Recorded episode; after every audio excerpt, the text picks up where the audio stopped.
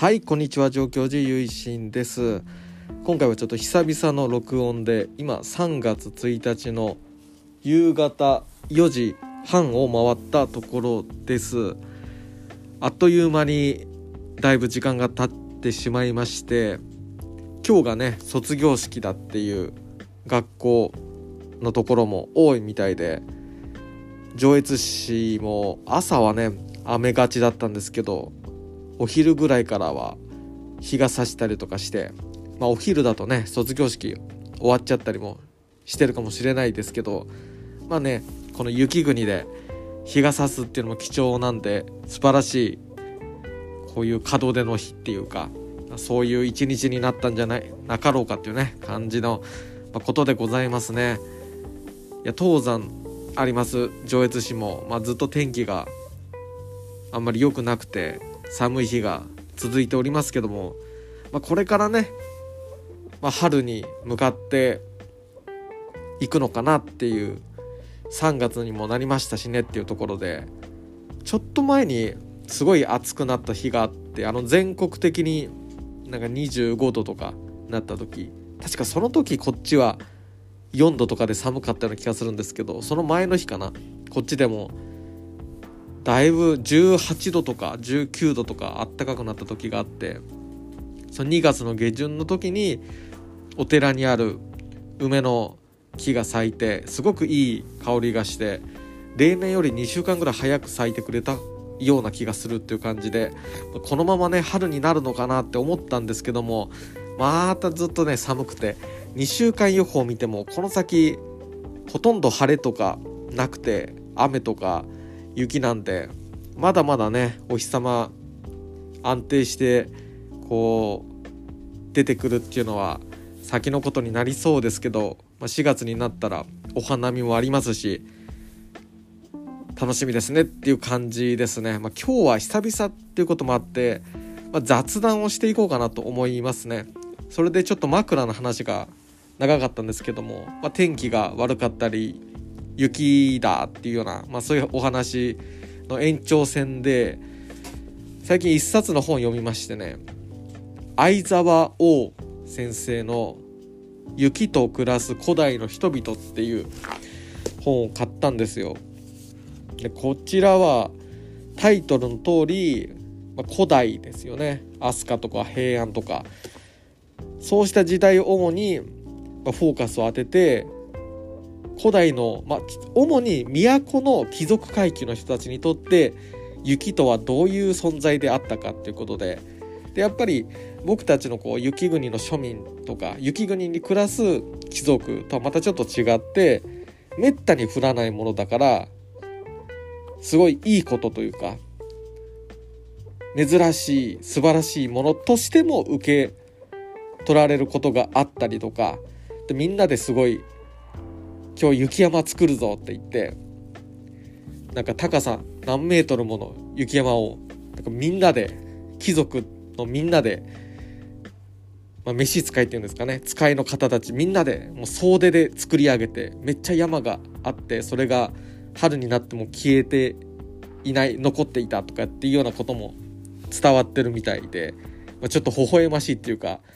でもなんか面白いなと思ったのがそのちょ雪山とか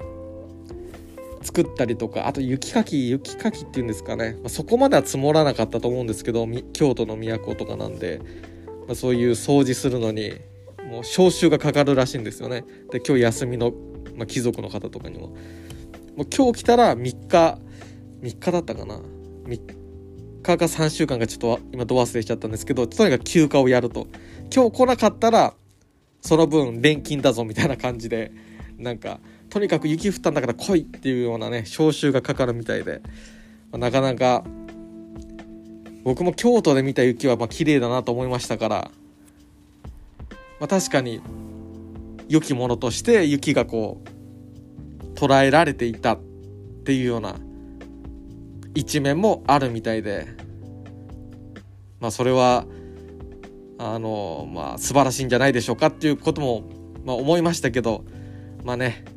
雪国民にとってはこの相沢先生もね新潟県出身の方なんですよ。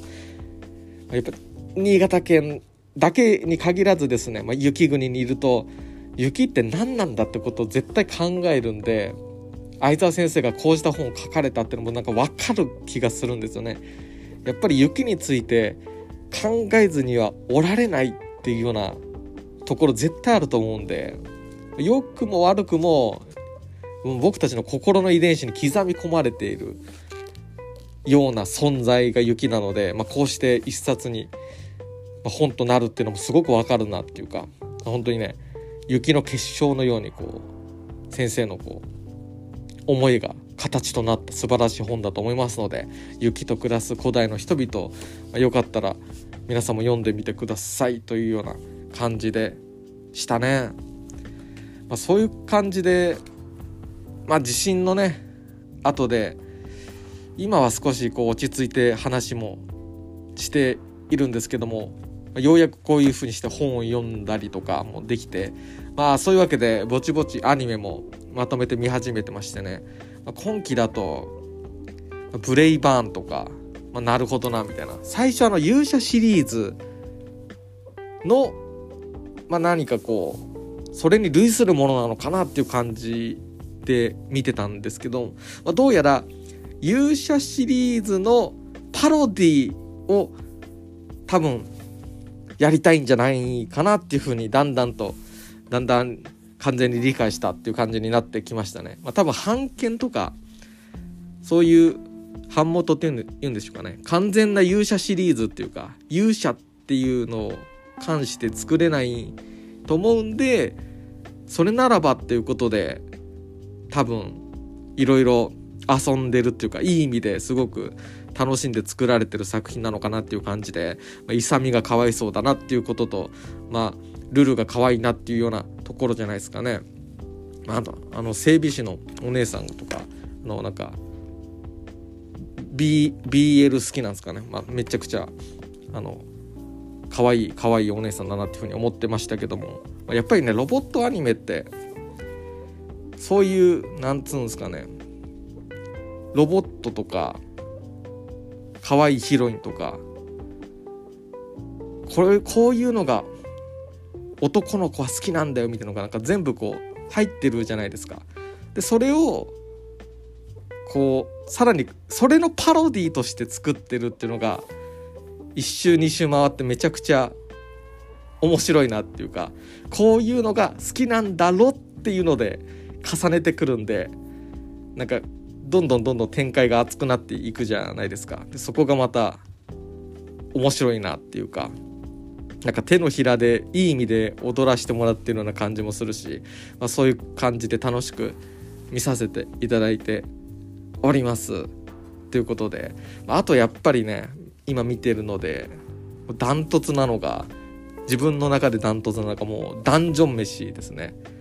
マルシルマルシルがめちゃくちゃ可愛いしもうリアクションがもうね最高ですよね。もう特にアニメ第2話のマルシルめっちゃ 好きでしたね。少女豊かだし。嫌だーっていうね。いやこれなんで原作読んでなかったんだろうってことで今原作も読んでるんですけどもめちゃくちゃ丁寧な漫画でね本当に最高でなんで読んでなかったんだろうっていうのが本当アニメ化してくれたおかげで知ることができた。っていうのがやっぱりたくさんそういう作品ってあるんですけどダンジョン飯も本当に面白いなっていうかいやもっと早く読みたかったっていう、うんまあ、そういう気持ちにもなりましたねっていうところで、まあ、アニメの方も楽しくね見させていただいているっていうそういう次第ですね。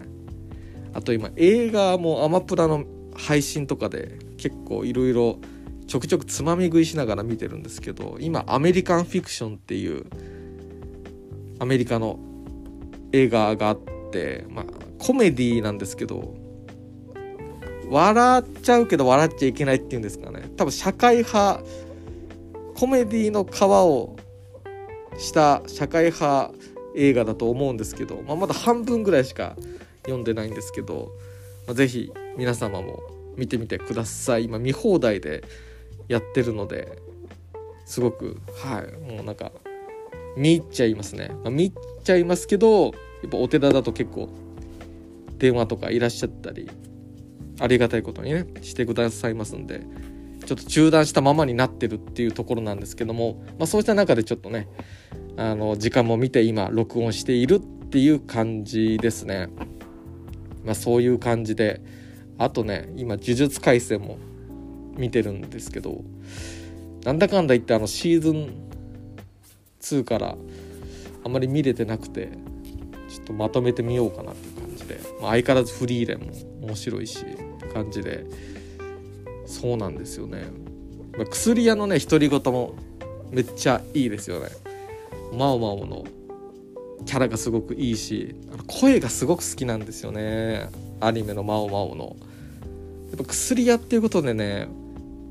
これあの、まあ、どっかでお話ししようかなと思ってたんですけど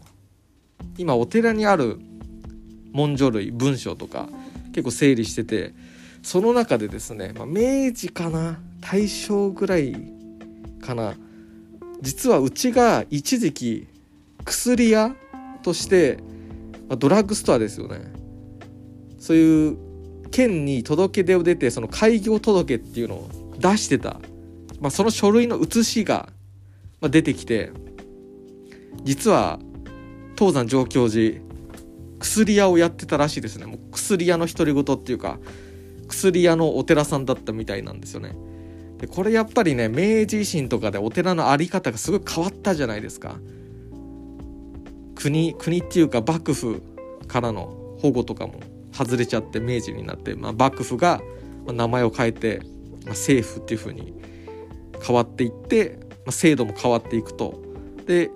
大事にされた、まあ、国教的な扱いだった仏教全体が、まあ、そうじゃないとでこれからはまた近代的なそうした国づくりとまた神道っていうのをもっと中心に持ってこようっていうふうに国づくりがこう大変換するわけですよね。まあ、ある意味仏教がそういう西暦500年代に日本に入ってきた時も仏教で国づくりをするんだっていう今までの、まあ、神道っていうか当時まだ神道として体系作られてたかは不明瞭なんですけども、まあ、日本固有の原始的な信仰。で仏教が入ってきたことで神道として体系づける必要が迫られてだんだん出来上がっていったんじゃないかっていう指摘もあるんですけど、まあ、そうしたように当時仏教が乗り込んできた。でその時に日本の、まあ、宗教界だったりとかが大変革するわけですけども逆に明治になると再び神道がメインになっていくわけですよね。でまあ、そうした中でお寺としてもいろいろ経営的に困ったと思うんですよね。それで昔からこう薬とか薬学仏教はもともとお医者さんという立場でもいたんですよね。インドでも中国でもそうだしチベットとかでもそうだしお坊さんはお医者さんを兼ねてたんですよね。でそうしたことで、まあ、漢方の調合とかで、まあ、それですごく薬と馴染みが深かったから薬屋を選んだんじゃないかなと思うんですけどでうまくねいかなかったみたいなんですよね。えー、数年後にはもう廃業届みたいなのを出してるみたいでそれとセットで見つかったんでうまくいかんかったんかみたいなねもしうまくいってたらね上京寺ドラッグストア的なのでねあの今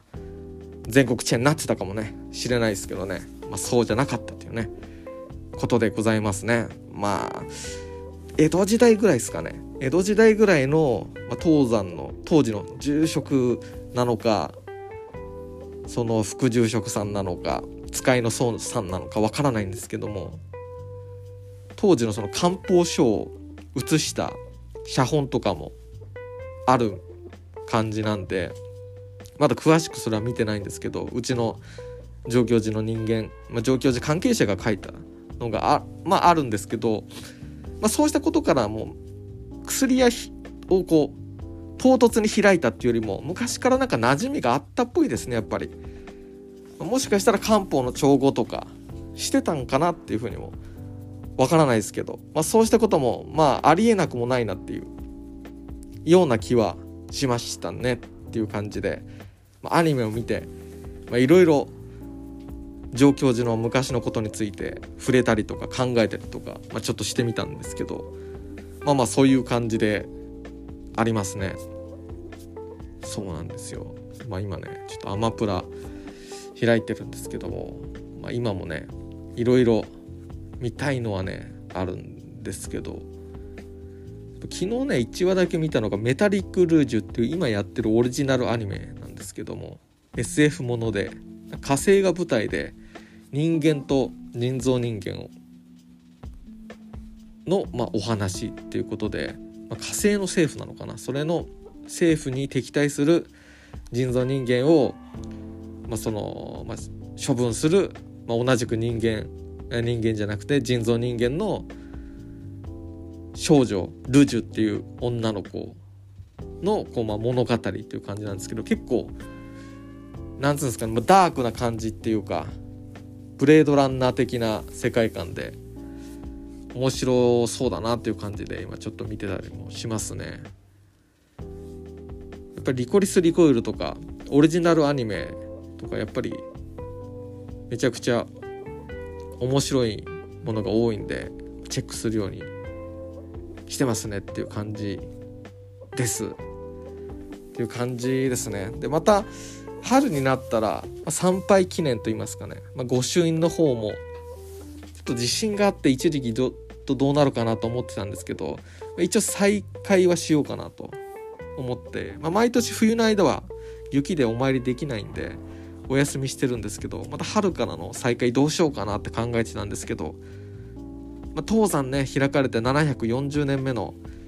記念すべき、まあ、アニバーサリーイヤーなんで、ま、始めようかなと思って。でまた御朱印のデザインとかいろいろ考えてますんでまたインスタとかでいろいろ告知すると思いますんでよろしかったら合わせてチェックしてくれたらありがたいなっていうふうに思います。っていうね、まあ、感じですね。またこれからそうですね御朱印だったりとか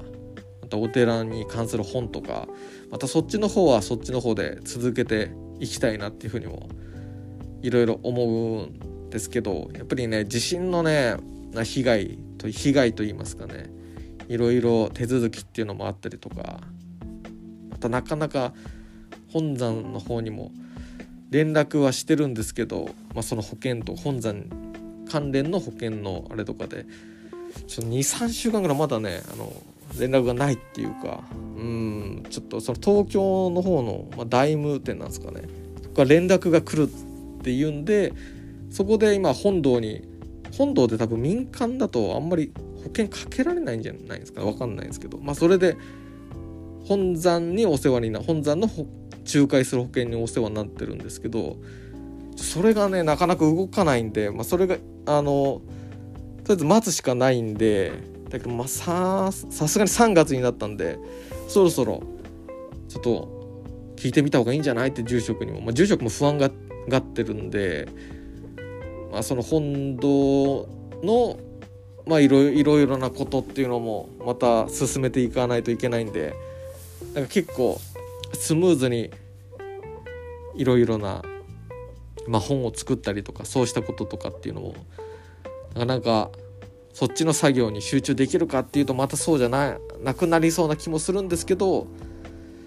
まあやっぱり宗派に属してるんでその宗派のサポートっていうのは受けたいなというふうには思ってるんですけど、まあ、多分今回めちゃくちゃ被害を受けたんですよね北陸と新潟で、まあ、特に新潟もだいぶ損害受けた、まあ、宗派問わず自社がすごく多くて新州大谷派だけでもめちゃくちゃあると思うのでまあ結構てんてこまいなのかなっていうふうには思ってるんで、まあ、なかなか大変だろうなっていうかっていうのは感じてはいますね。なかなかこの新潟が被害があるっていうのが知られてないみたいで結構県外の方に言うとええー、って驚かれたりもしたんですけどまあ、結構てんてこまいですよね皆さん結構憔悴してる方も多いしお寺の方とかこれからどうしなきゃいけないのかっていうやっぱ当事者になっちゃうんで、まあ、それがあってっていうところもありますねでも今こうしてまとめてお話できるぐらいには、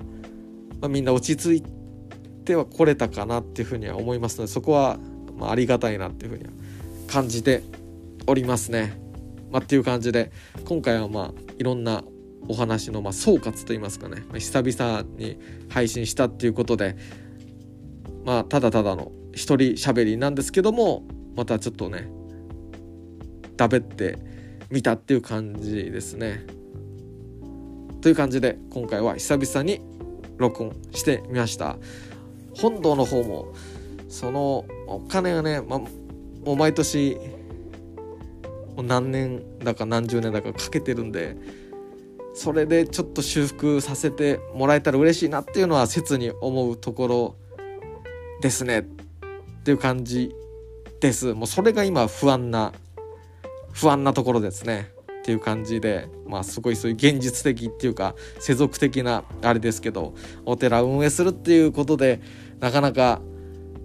理想論だけではうまくいかないなっていうところも、まあ、ありますねっていう感じでございました。最後にお聴きくださりありがとうございました。合唱何万ダブ。